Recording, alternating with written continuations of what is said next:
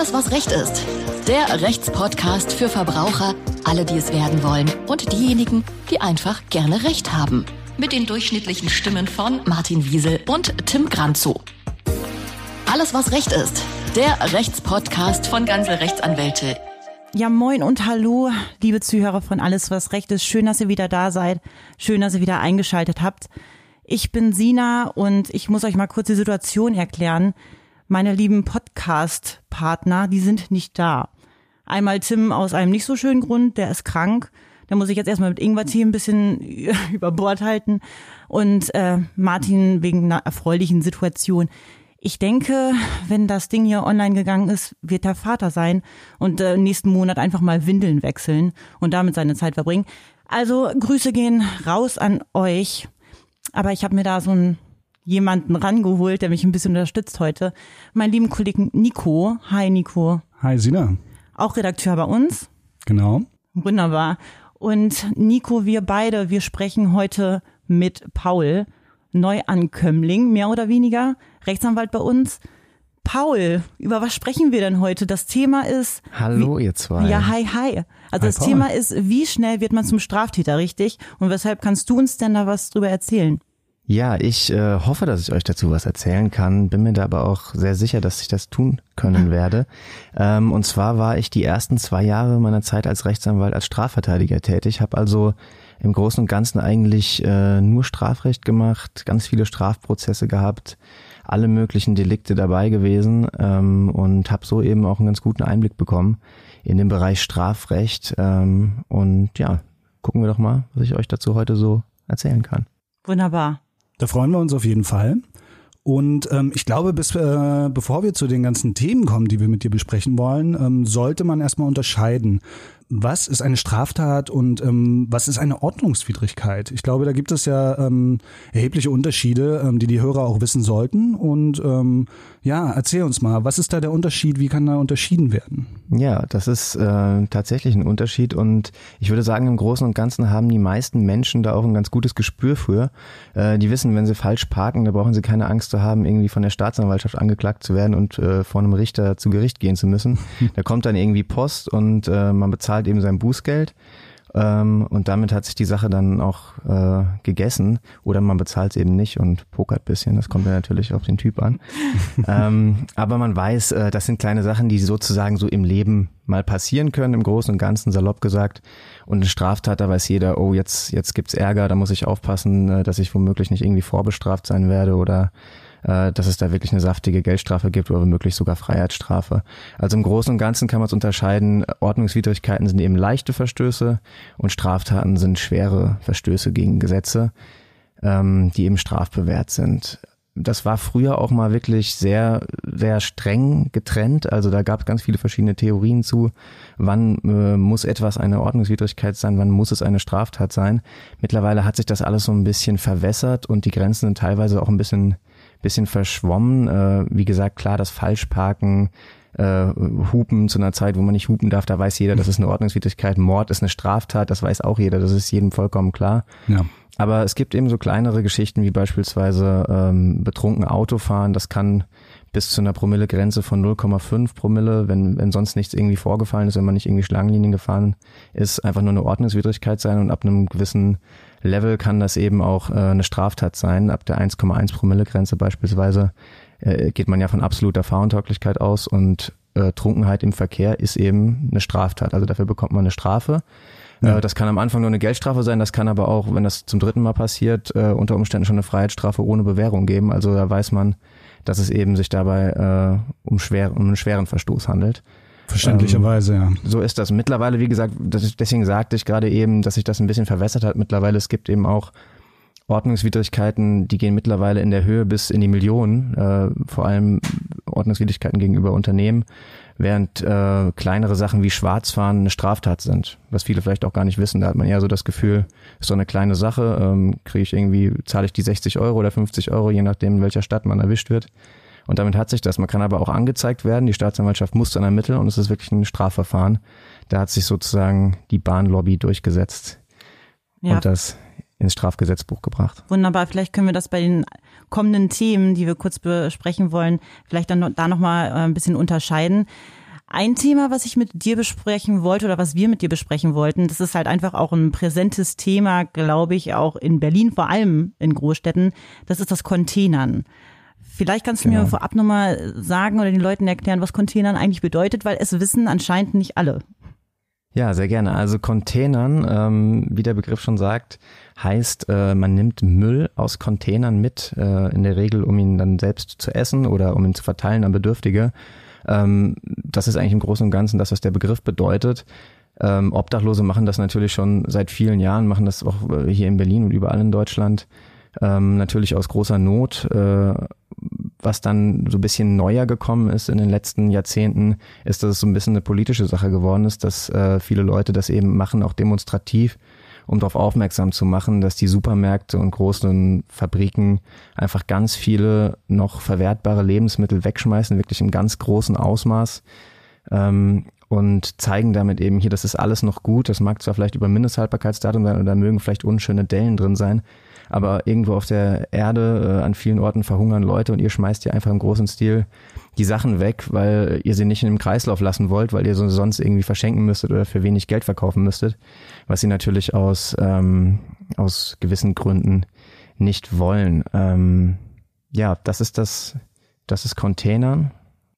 Ja, welche Strafen können denn bei Containern, also Leuten, die Containern dann ähm, so drohen? Ja, dazu muss man erstmal sagen, welche Straftat erfüllt dann überhaupt das Container, welchen Straftatbestand. Das stimmt. Und ja. äh, das können sich natürlich die meisten schon denken, es ist eben ein klassischer Diebstahl. Also hm. ähm, man nimmt sich Sachen raus, die einem nicht gehören, um es erstmal salopp zu formulieren, äh, und nutzt sie selbst. Ähm, natürlich ist es im Einzelnen absolut streitig gewesen. Ist es wirklich ein Diebstahl? Ist es kein Diebstahl? Aber erstmal, um deine Frage zu beantworten, ähm, für den Diebstahl drohen in unserem Strafgesetzbuch bis zu fünf Jahren Freiheitsstrafe oder Geldstrafe. Mhm. Dazu muss man sagen, das ist natürlich eine, eine Range, also das ist einfach ein gewisser Rahmen, äh, der da geschaffen wird und den Richtern im Einzelfall eine große Entscheidungsfreiheit äh, lässt. Und bei Diebstahl ist es natürlich schon so, auch gerade wenn es die ersten Male sind, ist man eher noch im unteren Bereich dieser Range und das geht dann höher, wenn man je, je wertvollere Sachen man, man stiehlt äh, oder je, je häufiger man äh, eben erwischt wird dabei. Ja. Ja. Wem gehört denn eigentlich? Ähm, wem gehören die Lebensmittel, die dort weggeworfen werden? Gehören die der Stadt oder gehören sie immer noch dem Supermarkt oder gehören sie gar keinem?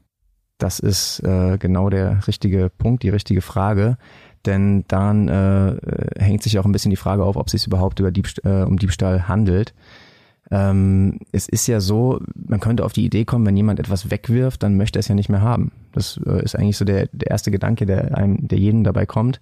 Und man denkt sich, wieso kann ich das denn da nicht nehmen? Ähm, und es kann auch so sein, dass ich etwas wegwerfe und es nicht mehr haben möchte. Und dann wird diese Sache, da sagt man als Jurist, herrenlos. Das heißt, die gehört niemandem mehr. Niemand mehr ist Eigentümer dieser Sache.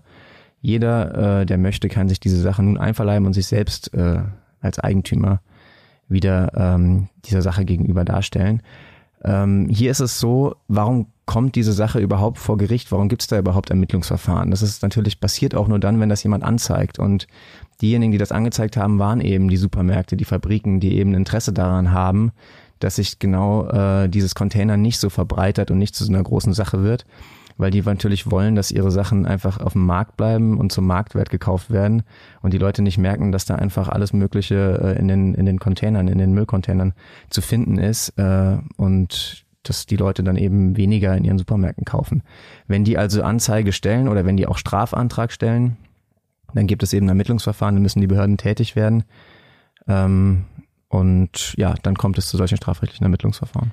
Wenn aber jetzt theoretisch ein Supermarkt, sagen wir mal in Bremen, wo auch immer, sagt so, pass mal auf, ja, wir, schm wir schmeißen unsere Sachen weg, ihr könnt euch aber gerne dabei äh, was, also was holen oder wegholen, dann wäre es ja kein Strafbestand mehr, oder? Das wäre dann ja legal. Genau. Und dann wird es ja auch nicht mehr irgendwie unter Container Genau so ist es. Wenn, wenn die natürlich Strafanzeige stellen und einen Strafantrag stellen, dann zeigen sie ja schon dadurch, dass sie eben kein Interesse daran hatten, die, die, die Eigentumsposition oder die Gewahrsamsposition an diesem Müll aufzugeben. Sie, sie sagen dann, und so wurde das konstruiert rechtlich, das wäre nur ein Angebot an die Entsorgungsfirmen. Die dürfen sich das nehmen und holen, sonst niemand. Und ähm, die Gerichte haben dann eben weitestgehend, es gab auch andere Entscheidungen, aber das bestätigt und gesagt, derjenige, der wegwirft, der entscheidet im Endeffekt, ob es Diebstahl ist oder nicht, weil der sagt, entweder ich möchte es, möchte es nicht mehr haben. Also es ist herrenlos. Ich möchte es auch an, an die Allgemeinheit herausgeben. Jeder kann sich das nehmen. Oder ich treffe eben die Entscheidung, nein, nur die Entsorgungsunternehmen, sonst niemand. Wenn sich sonst jemand holt, macht er sich nach wie vor wegen Diebstahl strafbar. Ja. Glaubst du als Jurist oder wie schätzt du das ein, jetzt unter diesen ganzen Nachhaltigkeitsaspekten und wir werden da ja schon ein bisschen sensibler oder man hat das Gefühl, man, wir werden, wir werden da ein bisschen sensibler. Glaubst du, dass sich diesbezüglich rechtlich ein bisschen was ändert, was das Containern angeht? Dass es dann doch okay ist, pass mal auf, holt euch doch was. Ihr habt ja ohnehin kein Geld, das zu kaufen. Ich weiß es nicht. Das, wie schätzt du das ein? Ja, dazu gab es ja ganz viele Bemühungen die letzten Jahre. Also es war ja sehr viel in den Medien. Ähm, das ist ja auch der Grund, warum das einmal durch alle Instanzen gegangen ist und letztlich sogar eine Verfassungsbeschwerde äh, anhängig war beim Bundesverfassungsgericht in Karlsruhe, die darüber entschieden haben. Ähm, die haben jetzt entschieden, es ist nach wie vor strafbar und es ist auch in Ordnung und verfassungsmäßig, dass Containern strafbar ist. Es bleibt damit jetzt erstmal nach der geltenden Gesetzeslage strafbar. Jetzt könnte natürlich der Gesetzgeber tätig werden und Änderungen vornehmen im Strafgesetzbuch. Ähm, da gab es auch einige Anträge schon äh, im Bundestag. Man muss aber sagen, es sieht momentan eher nicht danach aus und es gibt durchaus schon auch Gründe, ähm, die dagegen sprechen. Also die die man beachten muss, wenn man hier das Gesetz wirklich ändert. Weil wenn man jetzt wirklich ausdrücklich reinschreiben würde, weggeworfene Lebensmittel sind herrenlos, also man definiert das, legal definiert im Gesetz, äh, dann hat man wirklich ein Einzelfallgesetz geschaffen. Also man sagt genau diese eine Sache, dann kommt wieder der andere und sagt, ja, und was ist mit weggeworfenem billigen Schmuck? Oder was ist, also ein Gesetz muss immer irgendwie allgemein gehalten sein, muss immer allgemein gefasst sein ähm, um, um möglichst viele Fälle abzubilden und vor allem auch um, um eine gewisse Klarheit dann doch zu schaffen. Ähm, es kann nicht sein, dass für jede einzelne Sache immer ein neues Gesetz gemacht wird. Und wir selber wissen das ja auch. Also man, man, beim Müll denkt man direkt, okay, das wurde weggeschmissen, scheint ja minderwertig zu sein. Aber ob man etwas für wertvoll hält oder nicht, liegt auch immer ein bisschen im Auge des Betrachters. Es gibt ja auch Dinge, die einen ideellen Wert haben. Mhm. Also der Jurist nennt das das sogenannte Affektionsinteresse. Natürlich wieder ein besonders emotionaler Begriff. Ähm, äh, es, ist, es ist eben so, dass man natürlich auch irgendwie völlig billigen Schmuck oder irgendein Foto für wertvoll halten kann und schon auch ein Interesse daran hat, dass das strafbewehrt ist, wenn sowas geklaut wird. Ähm, natürlich verstehe ich auf der anderen Seite auch vollkommen ähm, die Leute, die sagen, das kann doch nicht sein. Es verhungern so viele Leute. Das ist, ich, ich muss doch auch irgendwie darauf aufmerksam machen können. Und genau das war ja auch das Ziel der Aktivisten, die das gemacht haben die Aufmerksamkeit haben sie auch bekommen und man kann einfach hoffen, dass es einfach andere Folgen hat, als dass dieser äh, Straftatbestand geändert wird, sondern dass die Supermärkte einfach ihr Konzept ändern. Gibt ja schon ganz viele Märkte, die eben äh, nicht so schön aussehendes Obst verkaufen oder die eben auch Sachen verkaufen, die über Mindesthaltbarkeitsdatum sind. Äh, und das machen ja jetzt mittlerweile auch die großen Ketten, die fangen ja schon langsam damit an. Man kann natürlich hoffen, dass es auch noch mehr wird. Ja, bis dato ist es immer noch strafbar und man sollte da wirklich vorsichtig sein. Ähm, so ist es, Sina. Gut, dann können wir vielleicht äh, das nächste Thema direkt mal anschneiden. Du bist ganz aufgeregt in mein Büro gekommen und hast gesagt, so, oh, pass mal auf, da gibt's irgendwie ent, einen Entwurf, einen neuen zum Geldwäschegesetz. Und dann stand ich natürlich da und habe gesagt, jo, was ist denn das? Äh, vielleicht kannst du einfach mal erstmal damit anfangen mit dem Begriff. Wir haben es bestimmt schon mal gehört, Geldwäsche, aber was man da als Jurist oder äh, wie man das verständlich irgendwie rüberbringen kann, was eigentlich Geldwäsche jetzt genau ist. Genau, also ich versuch's mal, ich versuch's mal wirklich verständlich äh, rüberzubringen. Die Geldwäsche ist im Gegensatz zum Diebstahl äh, oder anderen Delikten nicht ganz so plastisch und greifbar. Also bei Geldwäsche kann sich nicht jeder direkt was drunter vorstellen. Vielleicht hat man mal Narcos geguckt oder ähnliches und ja, hat das habe ich. Hat ja. den Begriff schon eine tolle Serie. Breaking Bad ist auch eine andere und Serie und es gibt noch ganz viele andere Serien.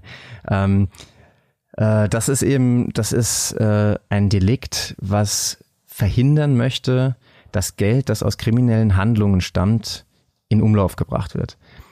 Ähm, klar ist, dass wenn ich etwas klaue und jemand mir dieses, diesen geklauten Gegenstand, beispielsweise ein Gemälde aus einem Museum, was ich geklaut habe, abkauft, dann macht derjenige sich wegen Hehlerei strafbar. Der Begriff Hehlerei, der ist vielleicht viel noch ein bisschen mehr ein Begriff als der Begriff der Geldwäsche. Man kauft also einem Dieb das äh, erlangte Diebesgut ab. Ähm, wenn ich jetzt aber dieses Gemälde wieder irgendwo verkaufe und für dieses Gemälde Geld bekomme, ist das Geld an sich nicht kein Hehlereigut. Ja? Dieses Geld ist in dem Moment vielleicht wieder reingewaschen sozusagen, ist also ganz normales legales Geld und kann wieder in den Wirtschaftskreislauf gebracht werden. Und der Gesetzgeber hat äh, gemerkt, dass er im Kampf gegen den Drogenhandel vor allem, weil daher, daher stammt die Geldwäsche so in ihren Ursprüngen, nicht mehr weiterkam. Also äh, es gab immer höhere Strafen, immer mehr Strafverfolgung und trotzdem hat der äh, Drogenhandel immer weiter floriert und hat äh, sich nicht stoppen lassen. Dann kam der Gesetzgeber auf die Idee, man könnte doch einfach dieses Geld, was damit verdient wird, äh, verfolgen und für unbrauchbar machen, indem man das eben als inkriminiertes Geld behandelt, die Geldwäsche an sich zur Straftat erhebt. Das heißt, man darf kein Geld mehr annehmen, man darf kein Geld verschleiern, was aus kriminellen Straftaten herrührt. Und dadurch, dass diese Geldwäsche an sich, dass die Geldwäsche an sich ähm, verfolgt wird, so hatte man sich erhofft, der Gesetzgeber, so würde man dann den Drogenhandel im Endeffekt in den Griff bekommen. Geklappt hat's jetzt eher weniger gut, um das schon vorwegzunehmen. Hm, okay. Was ähm, wird jetzt diese grundlegende neue Änderung sein, die jetzt auch medial ähm, rumgegangen ist in den Medien? Ähm, was genau wird da beschrieben? Was genau wird sich da ändern und inwiefern betrifft das auch uns als den normalen Bürger, der, ich gehe mal davon aus, ähm, keine kriminellen Absichten hat im Alltag? Nein, natürlich. Gehen wir nicht. mal davon aus. Das gilt definitiv schon mal für alle drei von uns, die wir hier sitzen. Natürlich. Absolut. Ähm, das muss klar sein. Und ähm, ja, also was geändert werden soll, und es ist eben noch gar nicht geändert, also es soll nur geändert werden. Es ist jetzt von der Justizministerin, von der Bundesjustizministerin äh, angestoßen worden. Also das Gesetzgebungsverfahren läuft. Äh, wenn das einmal anläuft, ist es auch äh, so erfahrungsgemäß äh, wahrscheinlich, dass es durchgezogen wird mit verschiedenen Änderungen möglicherweise, aber Ja. dass es durchgezogen wird. Aber es heißt es eben noch nicht. Es kann auch sein, dass das noch auf Eis gelegt wird. Das äh, kann man noch nicht sagen. Was geändert werden soll, ist, es soll ein sogenannter All-Crime-Approach angewandt werden. Englischer Begriff. Also alle, alle Verbrechen äh, Ansatz. Man versucht, anstatt wie bisher, wo nur gewisse Vortaten, also gewisse Taten, gewisse besonders schwere Straftaten, aus denen dieses kriminelle Geld stammte, zu verfolgen, einfach sämtliche Straftaten mit zu erfassen. Also man nimmt diesen Katalog, der bisher im Gesetz stand, von einigen Straftaten, die besonders schwer waren, schwerer Raub, äh, schwerer Drogenhandel, all solche Sachen zu streichen und einfach zu sagen, egal was auch für immer für eine kleine Straftat es geht, äh, sämtliche Delikte sind betroffen, Geld, Vermögenswerte, die irgendwie aus Straftaten bestehen, sind darf, darf niemand annehmen, damit darf kein Handel getrieben werden, die werden also unbrauchbar gemacht. Das ist der neue Ansatz. Könntest du da irgendwie ein Beispiel nennen? Was könnte mir jetzt passieren? Wie kann ich mich jetzt strafbar machen, ohne es zu wissen? Hinsichtlich des neuen Geldwäschegesetzes? Eventuell. Was könnte das sein?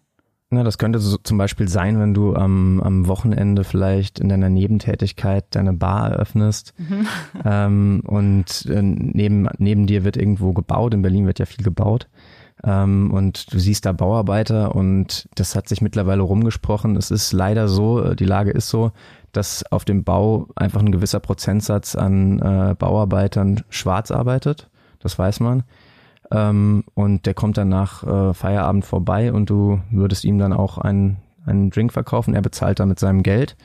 Und du könntest wissen, du könntest es für möglich halten und es könnte auch sein, dass es dir egal ist. Äh, du nimmst dieses Geld an und damit bist du schon drin in der vorsätzlichen Geldwäsche. Und was bedeutet das? Für, für mich komme ich dann in den Knast oder was passiert da mit mir? Sofort und zwar lebenslang. Ich hoffe es doch nicht. Also könnte theoretisch jeder ähm, Verkäufer in einem in einem Kiosk, in einem Supermarkt ähm, belangt werden dafür, dass er Geld annimmt von Personen, die das eventuell aus einer kriminellen Machenschaft heraus, ähm, sei sie jetzt schwer oder minder schwer, sozusagen gezahlt haben?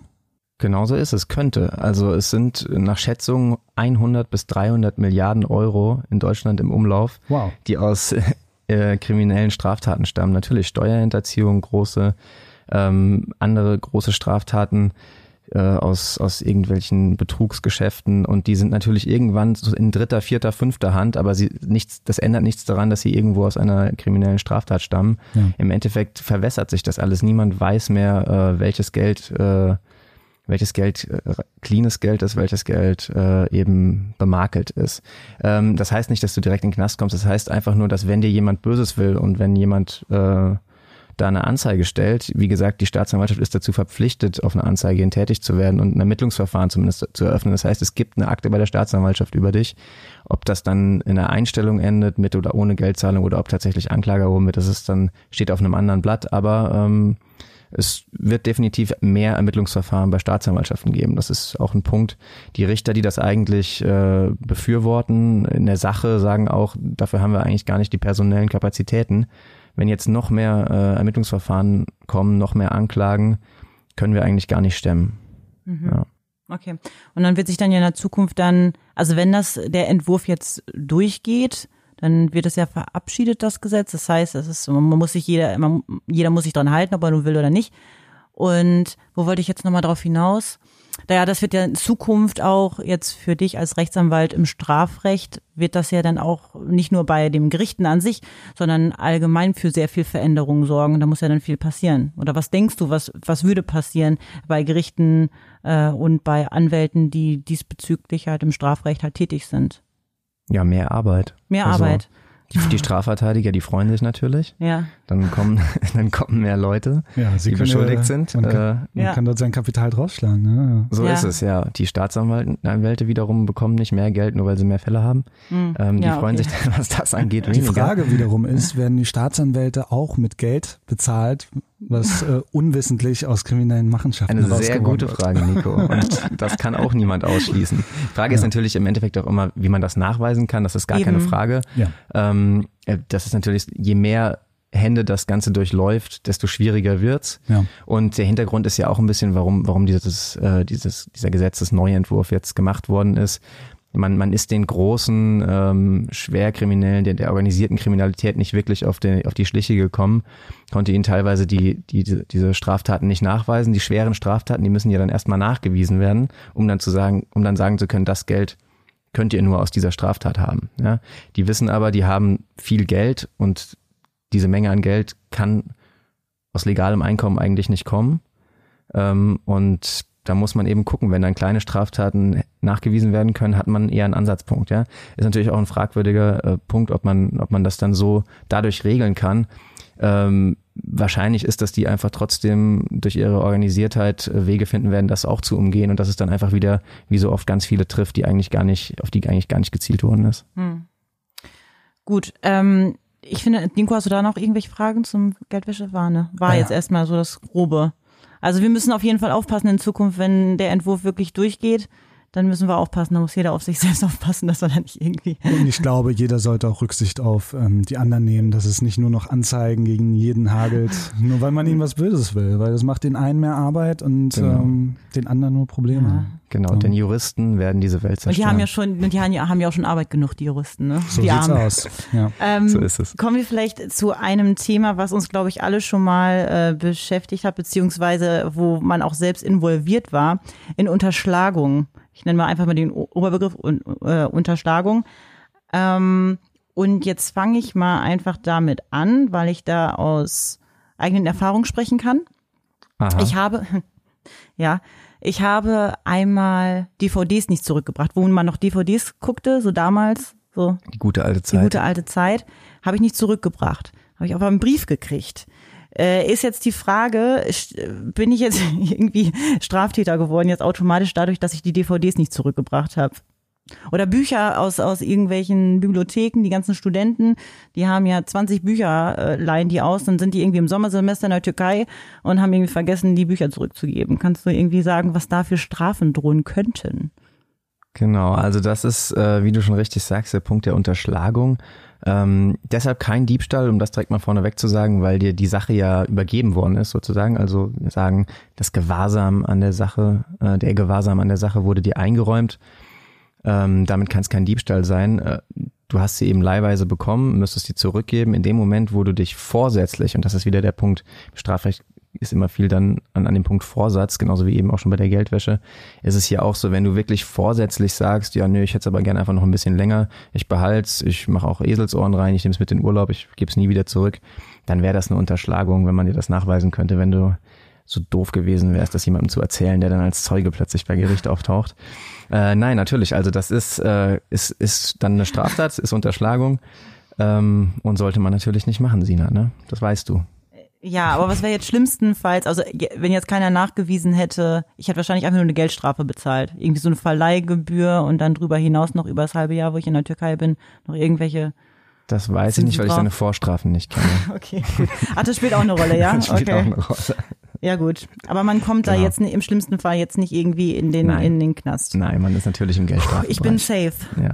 Und wir sind vor allen Dingen deshalb safe, weil in Zeiten der Digitalisierung, ähm, wo man Bücher mittlerweile auch online ausleihen kann als als als E-Book-Version oder Filme bei Netflix oder Ja. an, ich will gar nicht so viel Das können wir Sina ja betreiben. nachher nochmal einfach erklären, dass da das kann dir das gar nicht mehr passieren zum Glück. Ja, ich, Na, ich bleib bei meinen Büchern. Ich bleib bei meinen Büchern. Ich Gut. lese gern noch Bücher. Oldschool, aber gut. Aber Sina, ganz kurz noch die Warnung. Es kann natürlich sein, dass du eine Vertragsstrafe zahlen musst. Hat gar nichts mit Strafrecht zu tun, sondern mit Zivilrecht. Mhm. In den Bedingungen steht dann ja irgendwo, musst du zurückgeben. Wenn nicht, kostet es so und so viel, kostet es Ja. 100 Euro am Tag oder irgendwelche 100, ja. überzogenen Das, Preise. das habe ich nicht, dann sollte ich wirklich ein bisschen aufpassen, das nächste Mal, wenn ich DVDs Genau, ausleihe. denn es ist ja nicht alles Strafrecht, sondern es gibt ja auch noch das gute Zivilrecht.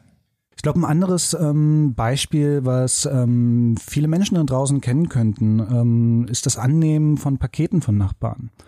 Ähm, vor allen Dingen in den Großstädten. Ich habe äh, vor allen Dingen in der Corona-Phase so äh, viel damit zu kämpfen gehabt, weil ich die ganze Zeit zu Hause war im Homeoffice und äh, immer die Pakete für die Nachbarn annehmen durfte. Was passiert denn zum Beispiel, wenn du ein Paket annimmst für einen Nachbarn? Ähm, nehmen wir mal an, der Name steht auch gar nicht an der Klingel und ähm, du kennst den Nachbarn noch gar nicht. Und dieses Paket bleibt dann im Grunde für immer bei dir, weil keiner es abholt.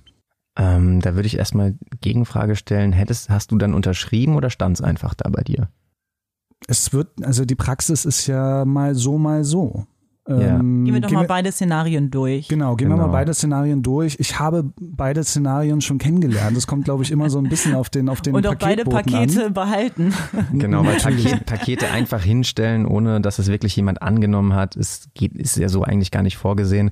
Ähm, da kann man dem Paketlieferanten im Übrigen keinen Vorwurf machen, weil die wirklich schwierige Arbeitsbedingungen haben Das und stimmt, ja. so unter Zeitdruck stehen, dass das äh, vielleicht mal vorkommen kann. Sollte es natürlich eigentlich nicht. Also normalerweise ähm, klingeln die, du nimmst es an. Das würdest du natürlich nur tun, wenn du den Nachbarn auch kennst, äh, Im nehme ich besten an. Falle ja, aber es gibt Äh. natürlich auch Menschen, die vertrauen der Menschheit so sehr. Und hoffen dann, dass derjenige klingelt und Die sich meldet. Ist ja auch wieder eine Frage, ob derjenige dann überhaupt benachrichtigt wurde, weil ganz oft äh, vergisst man ja auch da äh, diesen Benachrichtigungszettel in den Briefkasten zu werfen, dann weiß der andere vielleicht gar nichts von dem Paket. Ja. Aber wie dem auch immer sei, äh, wirst du definitiv natürlich nicht Eigentümer dieses Pakets, also nichts berechtigt dich dazu, das aufzumachen. Ähm, Sina guckt ganz traurig. und ähm, die Sache rauszunehmen und äh, dich, dich eben als, äh, als Eigentümer der Sache gegenüber zu verhalten, das äh, darf man nicht und das wäre dann eben eine Unterschlagung, weil du die Mhm. Sache zwar hast in deinem Gewahrsam, aber du nicht dazu berechtigt bist, äh, dich als Eigentümer aufzuspielen, also die Sache zu benutzen, dir den Sachwert der Sache zu eigen zu machen. Ja. So heißt es. Und käme es dann dazu, dass man mich jetzt anzeigt dafür, dass ich diese Unterschlagung begangen habe, dann ist das Strafmaß auch wieder abhängig von Ja, das meiner Vorgeschichte und, ähm, und der Wert des Inhalts, Wert. der Wert des Inhalts dieser Box äh, Mhm. natürlich, äh, der Schaden, der damit bei dem Geschädigten eben entstanden ist Ja, und ja, deine persönliche Situation ja, natürlich. ja. Ähm, was ich jetzt gehört habe, ist, dass man das anscheinend, wenn man, wenn man, wenn es nicht abgeholt wird, das nächste Mal dann einfach dem Lieferanten oder dem Lieferdienst, äh, den, dem Paketzusteller wieder, wieder mitgeben kann. Und nimmst Ja. dann wieder mit. Äh, war mir auch neu, aber ich habe es jetzt, habe ich Ich glaube, das ist die beste gehört. Möglichkeit. Ja. Ähm, da macht man sich am wenigsten Arbeit mit, wenn man mal den Fehler gemacht Genau. hat und was angenommen hat für eine Person, die man partout nicht kennt. Ja. Ja. Also, liebe Hörer da draußen, seid vorsichtig, ähm, seid auch bitte nicht gierig und öffnet fremde Pakete. Das Tut es ist nicht. nie der richtige Weg. Tut es nicht. Gehen wir Genau. vielleicht nochmal eher oder mehr oder weniger zurück an den Anfang Supermarkt. Mhm. Äh, ich habe gehört, dass manche Menschen hier und da mal so ein paar Trauben probieren und gucken, ob die dann auch schmecken, ob sie dann diese Trauben ein Kilo für 8,99 Euro halt auch kaufen möchten. Hast du gehört, ja? Habe ich gehört. Ähm, Oder auch mal eine ganze Melone. geht eine Melone. Bleiben wir doch einfach mal so wirklich so bei ganz, ganz kleinen Sachen oder irgendwie vorher, irgendwie vor der Kasse, irgendwie, keine Ahnung, kurz mal Kaugummi, was du halt auch kaufen wolltest, wie dem auch sei. Einfach mal hier ein bisschen so, kn- oder die Kindern, den Kindern irgendwie schon mal was zu essen geben, weil die rumheulen, weil die wollen unbedingt die Süßigkeiten Ja. haben. Gut, und dann das fangen die schon mal an zu sein. essen. Ja. Das also, muss erlaubt sein. also da wird auch niemand Strafanzeige stellen oder Strafantrag stellen, weil jeder will ja, dass die Kinder aufhören zu heulen. Ja, das stimmt. Das stimmt. Aber gehen wir einfach nur mal davon aus, ich probiere mich äh, nicht durch, aber ich probiere mal hier so hier und da mal eine Traube. Was passiert denn da im schlimmsten Fall mit mir?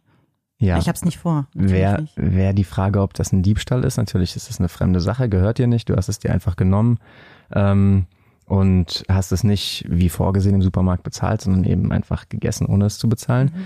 Ähm, damit hast du dir auch den Sachwert der Sache einverleibt, mhm. im wahrsten Sinne des Wortes. Ähm, und ähm, ja, es wäre ein Diebstahl. Äh, der Gesetzgeber ist, hat auch nicht vorgesehen, dass irgendwie bei einer gewissen Geringwertigkeit von Sachen die Strafbarkeit komplett ausgeschlossen ist. Das Einzige, was er gemacht hat, ist, dass er eine Geringwertigkeitsgrenze festgelegt hat. Wenn die unterschritten wird, muss ein Strafantrag gestellt werden. Das ist noch ein bisschen was anderes als die reine Strafanzeige, wenn man einfach bei der Polizei anruft und sagt, hier, das ist passiert. Man muss dann wirklich schriftlich nochmal unterschreiben und sagen, ich beantrage hier mit Strafverfolgung von, ja, also nochmal äh, ein bisschen formeller weil man davon ausgeht, dass das viele vielleicht gar nicht machen würden im Normalfall, wie es natürlich auch sein wird.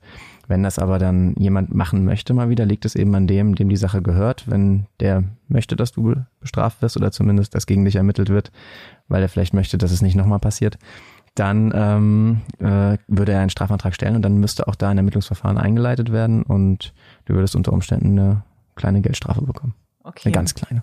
Eine ganz kleine. Dann werde ich aber automatisch aber auch zum wieder, würde ich dann Wiederholungstäter heißen, wenn ich äh, einmal äh, Trauben esse und am, am nächsten Wochenende nochmal mir eine Traube klaue, bin ich ein Wiederholungstäter? Werde ich so deklariert dann? Intensivtäter, sagt man dazu. ja, okay. ich will ja nur wissen, wie ich mich selbst schimpfen darf. Ja, ist wichtig. Aber du lebst dann auf jeden Fall sehr gesund, Sina.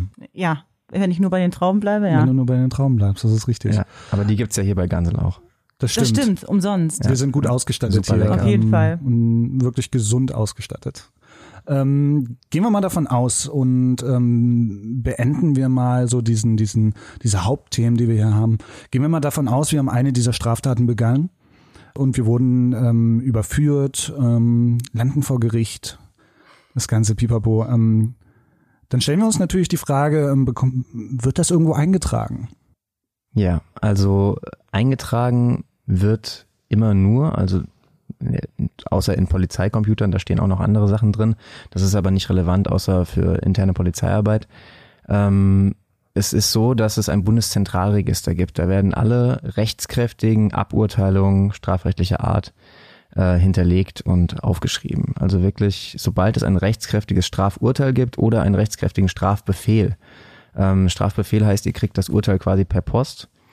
Ähm, steht Strafbefehl drüber. Man könnte es auch mit einem Bußgeldbescheid verwechseln, wenn man äh, keine Ahnung hat äh, und dann denkt, es ist bestimmt nichts Schlimmes. Äh, es ist deswegen so ein bisschen umstritten, dieses ganze Konstrukt, aber es, ja. es gibt es eben, ähm, um einfach schnelle Sachen, die leicht abzuurteilen sind, eben der Staatsanwaltschaft und den Gerichten zu erleichtern, dass es da nicht immer eine mündliche Verhandlung geben muss.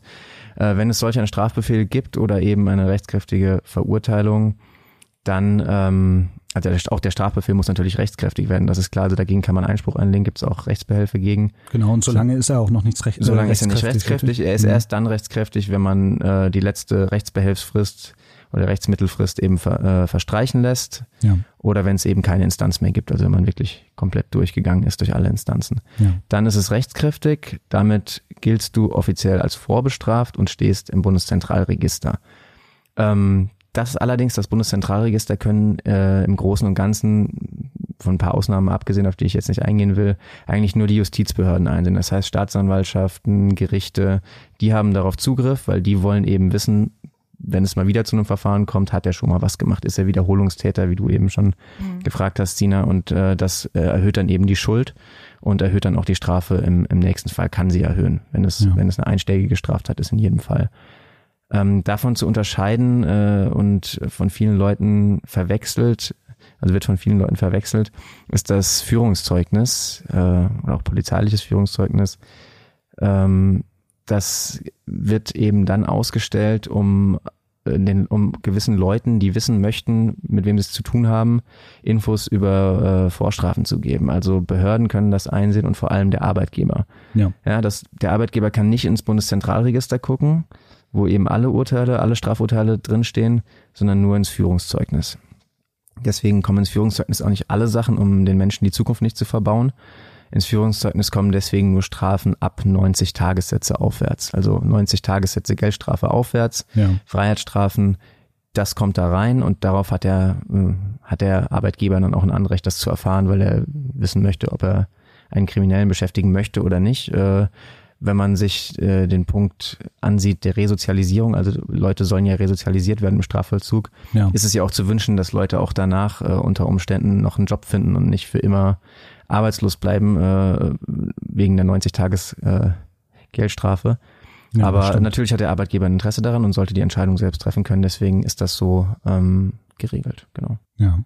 Wenn ich jetzt bei mir bei, äh, beim, ah, na, ich darf ja Namen nicht nennen, beim Supermarkt um die Ecke, Mhm. wenn ich da jetzt, ich bleib wieder bei den Trauben, weil ich das, äh, ähm, das sehr schön finde. Ich esse jetzt zwei Trauben, mich zeigt jetzt jemand an, ja, und dann kann es sein, dass diese Anzeige dann wirklich in irgendwelchen Polizeiakten stehen und wenn ich dann irgendwie nochmal auffällig werde, dann steht da drin, die hat schon mal Trauben geklaut. Sie ist schon mal in den Verdacht geraten, Trauben zu klauen. Das ist aber wirklich nur in, in diesen internen Polizeicomputer und natürlich Okay. nicht bei Trauben. Aber ähm, das ist im das ist im Übrigen eigentlich eine ganz äh, strittige Geschichte, also un, unter, unter Strafrechtlern, äh, was da überhaupt so drinstehen darf. Äh, Hat man da als Bürger einen Anspruch drauf zu wissen, was bei denen steht? Es ist irgendwie so ein bisschen so ein, äh, so ein Graubereich. Äh, soll der Polizei eben die Polizeiarbeit erleichtern? Hat, wie gesagt, nach außen hin rechtskräftig keinerlei äh, Aussagen keinerlei Aussagewirkung, also deswegen darf dir eigentlich kein Nachteil entstehen. Ähm, du wirst deswegen auch nie erfahren, dass die Polizei dich vielleicht deshalb angehalten hat, weil in der in ihrer internen Akte irgendwas stand, dass du schon mal mit äh, schon mal angehalten wurdest und bei dir zum Beispiel das Auto nach Gras gerochen hat oder ähnliches. Ähm, das äh, weißt du nicht. Die werden einfach eine allgemeine Verkehrskontrolle machen. Kann sein, dass darauf, dass dass es darauf beruht. Kann auch sein, dass es nicht so ist. Äh, hat aber wie gesagt mit den offiziellen Registern, also Bundeszentralregister und Führungszeugnis überhaupt gar nichts zu tun. Und ähm, ja, ist eine ganz andere Geschichte. Steht das dann für immer drin?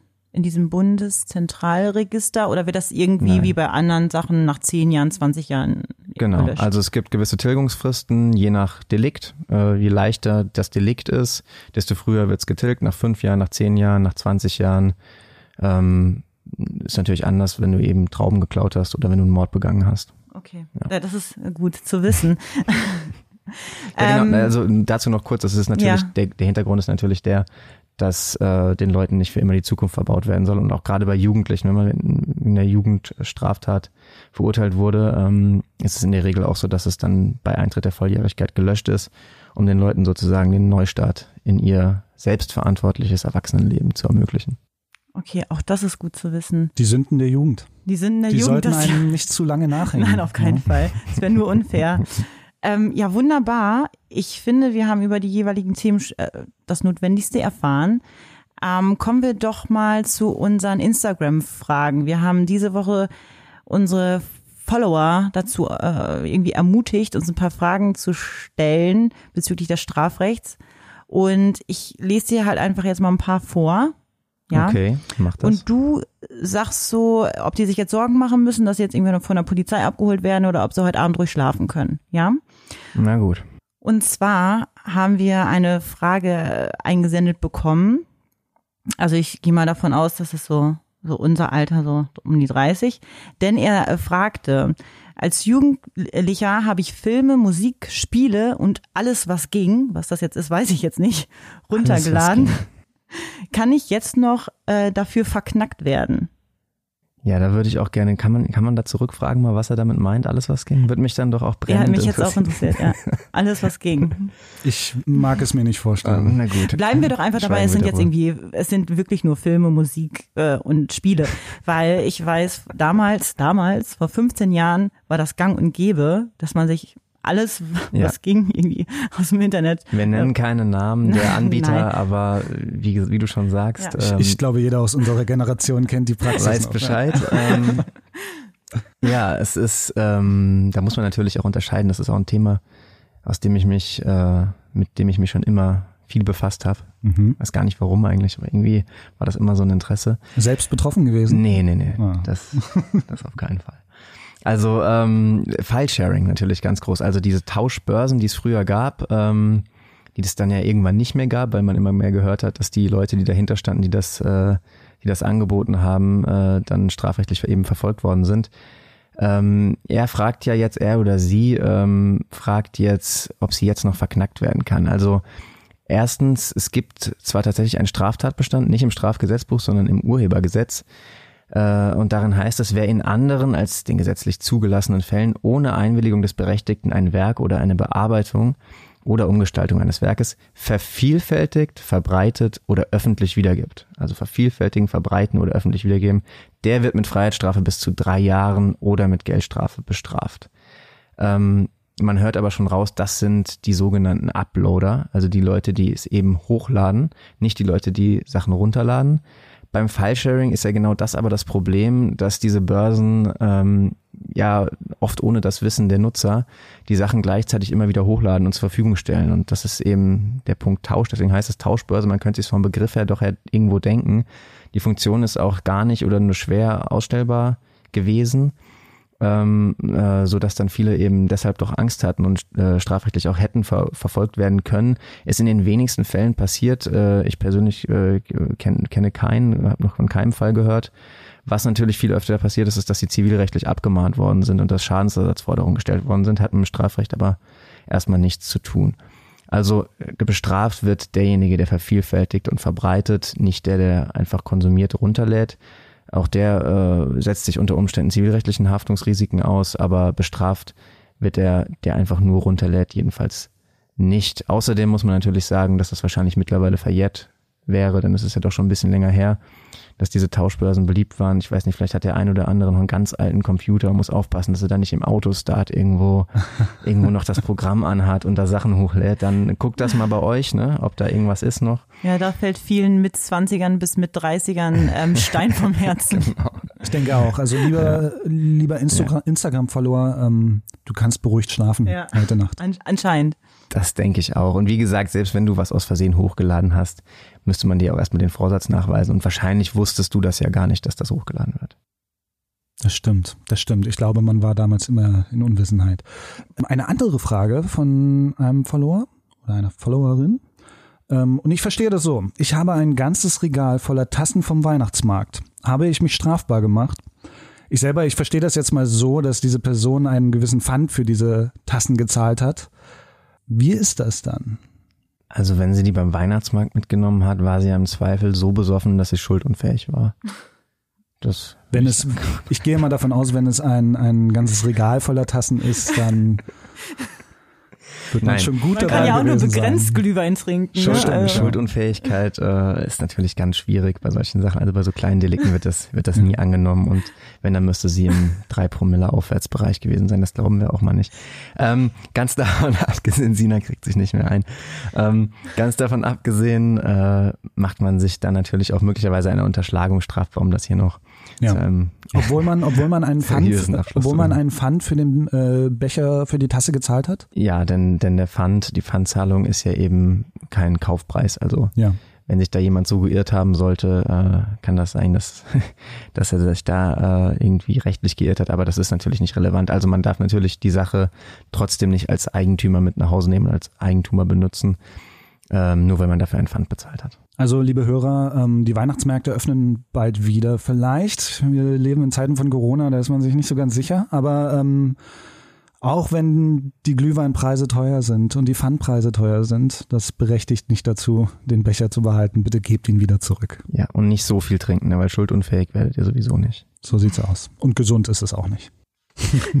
die Tipps zum Ende des Jahres, ich finde es herrlich. Aber vielen Dank. Ich finde, ähm. ich finde ich finde vor allen Dingen, und dann kommen wir auch auf das Thema Trinken wieder zurück, ähm, die letzte äh, oder die dritte Frage, die wir uns rausgesucht haben, ja. ähm, wirklich mit am besten. Und ähm, zumindest im Freundeskreis habe ich das auch schon ähm, öfter mal gehört. Ja, und ich ja. gehe mal davon aus, dass ähm, die Situation folgende war.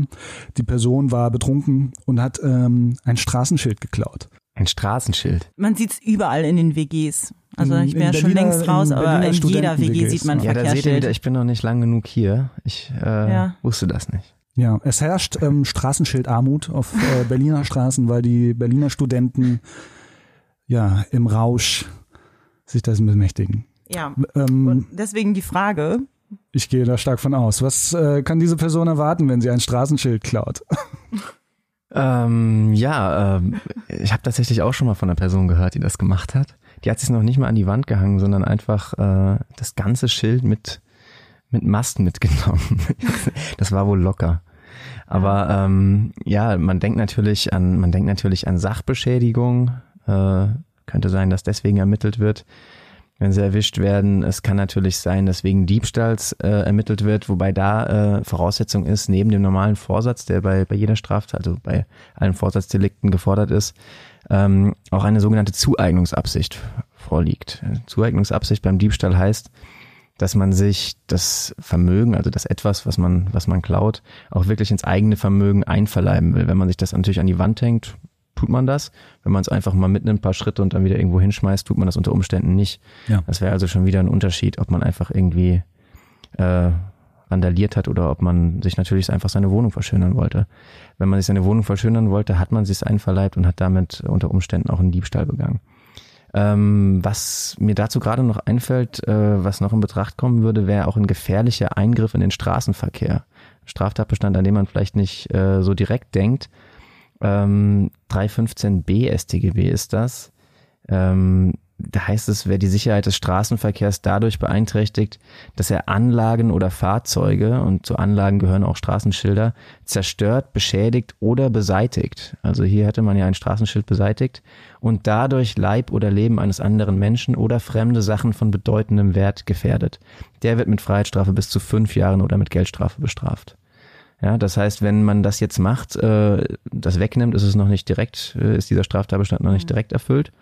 Aber wenn jetzt deshalb ein Auto kommt und es war ein Vorfahrtsschild und das Auto und der Fahrer sieht es deshalb nicht und fährt einfach weiter und dadurch kommt es zu einem Unfall und es reicht sogar, es, es muss ja nur eine Gefährdung sein, es reicht auch ein beinahe Unfall, also wenn es fast dazu kommt, dann hätten wir eben diese konkrete Gefahr, die wegen diesem Menschen, der das Schild weggenommen hat, entstanden ist. Und dann hätte man auch diesen Straftatbestand erfüllt und das ist dann natürlich auch, auch gar nicht so lustig. Nee. Und äh, da sollte man natürlich aufpassen. Absolut. Ja, das ist, äh, eine sehr ernste Frage jetzt zum Schluss. Habt ihr noch irgendeine, hat noch ein User eine lustige Frage? Ähm, du kannst, ich weiß nicht, ob dir jetzt konkret was einfallen würde, aber in ähm, deiner Vergangenheit ähm, als, als Strafrechtler, was war denn, was war der, der kurioseste Fall, der dir untergekommen ist? Hast der du da irgendwas? kurioseste Fall. Lass mich mal kurz nachdenken. Du kannst ja kurz nachdenken und ich äh, stelle vielleicht noch mal ganz kurz die letzte User-Frage, Follower-Frage und dann können wir vielleicht de deinen kuriosesten Fall zum Abspann nehmen. Kannst ja noch mal ja. Revue passieren lassen, ja. deine Karriere. Mm, wir hatten noch eine Frage zu, äh, von jemanden, mhm. die oder er hat gefragt, mir ist eine Katze zugelaufen, kann ich die behalten? Das ist die Frage. Oder okay. macht man sich da auch irgendwie strafbar, wenn die, man die Katze ähm, behält? Gehört einem ja nicht. Das ist eine ähnliche Situation wie das Paket vom Nachbarn. Ja. Wieso so würdest, würdest, würdest, du ein Paket mit einem Lebewesen gleichsetzen, Nico? Ist das, willst, du das, willst du das hier suggerieren? Kommt ähm, auf den Inhalt des Pakets an. Oh. Nein, selbstverständlich nicht. Der Gesetzgeber wollte das auch nicht und hat deswegen ins bürgerliche Gesetzbuch geschrieben, Tiere sind keine Sachen. Ja, das stimmt. Und direkt nach dem Satz steht, sie werden aber vom Gesetz wie Sachen behandelt. Also ähm, von daher, deswegen da auch ganz normal die Vermögensdelikte, tatsächlich auch Diebstahl, Unterschlagung. Ja. Also wenn die Katze zu dir läuft, äh, hast du sie natürlich da bei dir vielleicht unter Umständen sogar in dein Haus rein oder auf dein Grundstück. Ja. Ähm, dann könnte es immer noch eine Unterschlagung sein, wenn es eine fremde Sache ist. Also wenn ja. sie nicht nur erstens nicht dir gehört, was sie ja nicht tut, und wenn sie nicht herrenlos ist. Denn wenn sie herrenlos ist, wenn sie also überhaupt keinen Eigentümer hat, ähm, dann kann es auch kein, keine Unterschlagung sein, dann kann es auch kein, kann es auch kein Diebstahl sein.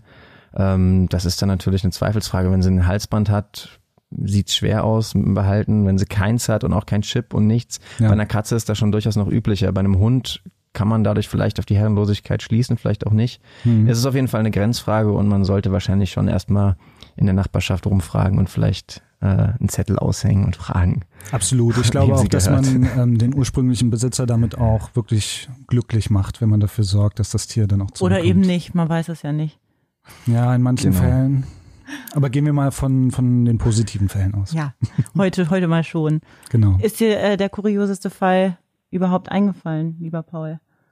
Ansonsten, wenn dir partout gar nichts einfällt, ähm, dann werden wir sowas nochmal auf Instagram posten. Genau.